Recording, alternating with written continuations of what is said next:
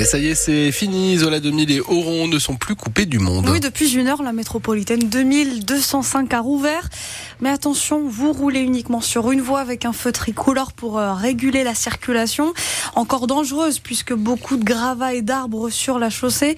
Bonsoir Yvan Planteil. Bonsoir Emma, bonsoir à tous. Vous étiez sur place toute la journée. Alors si la circulation a repris ce soir, les pelleteuses sont encore à pied d'œuvre. Oui, les agents de la métropole euh, et de l'entreprise de travaux publics Valtinet vont reprendre demain matin.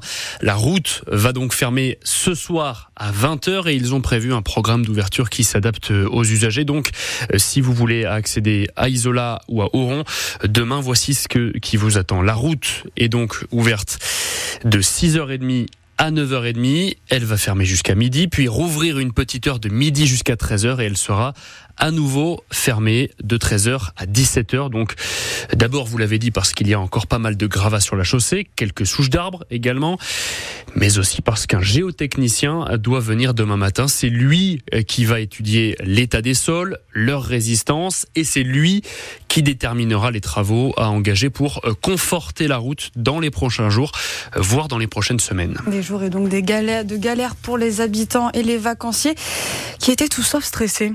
C'est comme ça, il a bien plu, donc du coup c'est les aléas euh, climatiques, donc euh, il faut prendre son mal en patience. C'est souvent comme ça, hein. il pleut ou euh, beaucoup de verglas, quelque chose comme ça, les roches elles pètent et puis malheureusement ça tombe. Hein. Même Vallée de Vésubie ou Chiné c'est régulier. Hein. Vu tout ce qu'il a plu la veille, c'est normal qu'il se soit tombé, la pluie, le froid.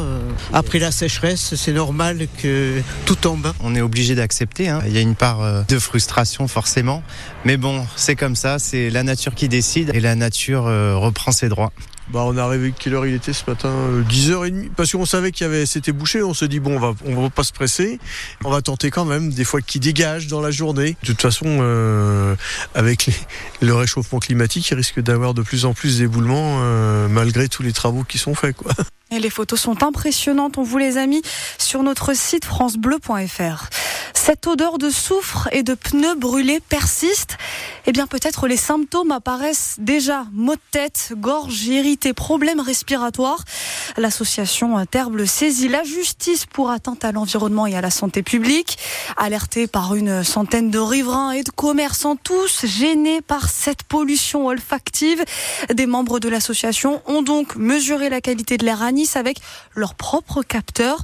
Et le résultat de l'enquête est alarmant. Des valeurs très élevé en ozone et CO2. Sur le site de la mairie aussi, plus de 500 signalements. La ville a saisi donc ses services pour faire toute la lumière sur cette pollution suspecte. Meubles, déchets, matelas dans la rue. Y a-t-il trop de dépôts sauvages en ville? C'est la question qu'on vous pose. Réagissez demain matin pour interpeller le premier adjoint à la ville de Nice, invité de la matinale.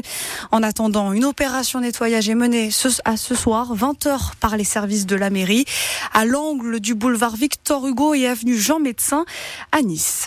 Ils vous ont ralenti cet après-midi sur la voie Matisse. 130 infirmiers libéraux se sont mobilisés aujourd'hui opération escargot à Nice en direction du Cadam. En colère, les infirmiers libéraux réclament une revalorisation de leur acte sous peine de voir les soins à domicile disparaître et donc d'aggraver les déserts médicaux. Plus d'un élève par classe victime de harcèlement en France. Un chiffre glaçant, réagit le syndicat éducatif SNES-FSU. Résultat de la première enquête nationale sur le harcèlement scolaire. Quelques 7 millions d'élèves ont répondu à ce questionnaire en classe de CE2 jusqu'à la terminale. Il sera reconduit tous les ans, précise la nouvelle ministre de l'Éducation nationale, Nicole Belloubet. Nice Côte d'Azur est-elle réellement au bord du gouffre financier en ce début d'année? En tout cas, c'est en, en, tout cas ce que continue de dénoncer euh, Éric Ciotti au conseil départemental aujourd'hui. Le député azurien pointe une gestion débridée des finances et même une alerte rouge des comptes de la métropole de Nice, métropole qui dément formellement. Le groupe Casino, bien connu chez nous, suspendu au jugement du tribunal de commerce de Paris. La décision sur le projet de plan de sauvegarde du groupe en difficulté financière sera rendue dans deux semaines. Les syndicats se disent inquiets concernant l'avenir de plus de 6000 salariés. Et 24 heures après, ça ne passe toujours pas. Après la défaite rageante hier soir face au Monégasque, bon, le lot de consolation, c'est que le gym reste quand même deuxième de Ligue 1 avec un point d'avance sur Monaco et deux sur Brest qui a ramené un match nul de Clermont. On en reparle justement de ce match Nice-Monaco tout de suite dans l'émission 100% Aiglon avec l'inénarrable Fabrice Albert Gantier et notre journaliste Maxime Baquet.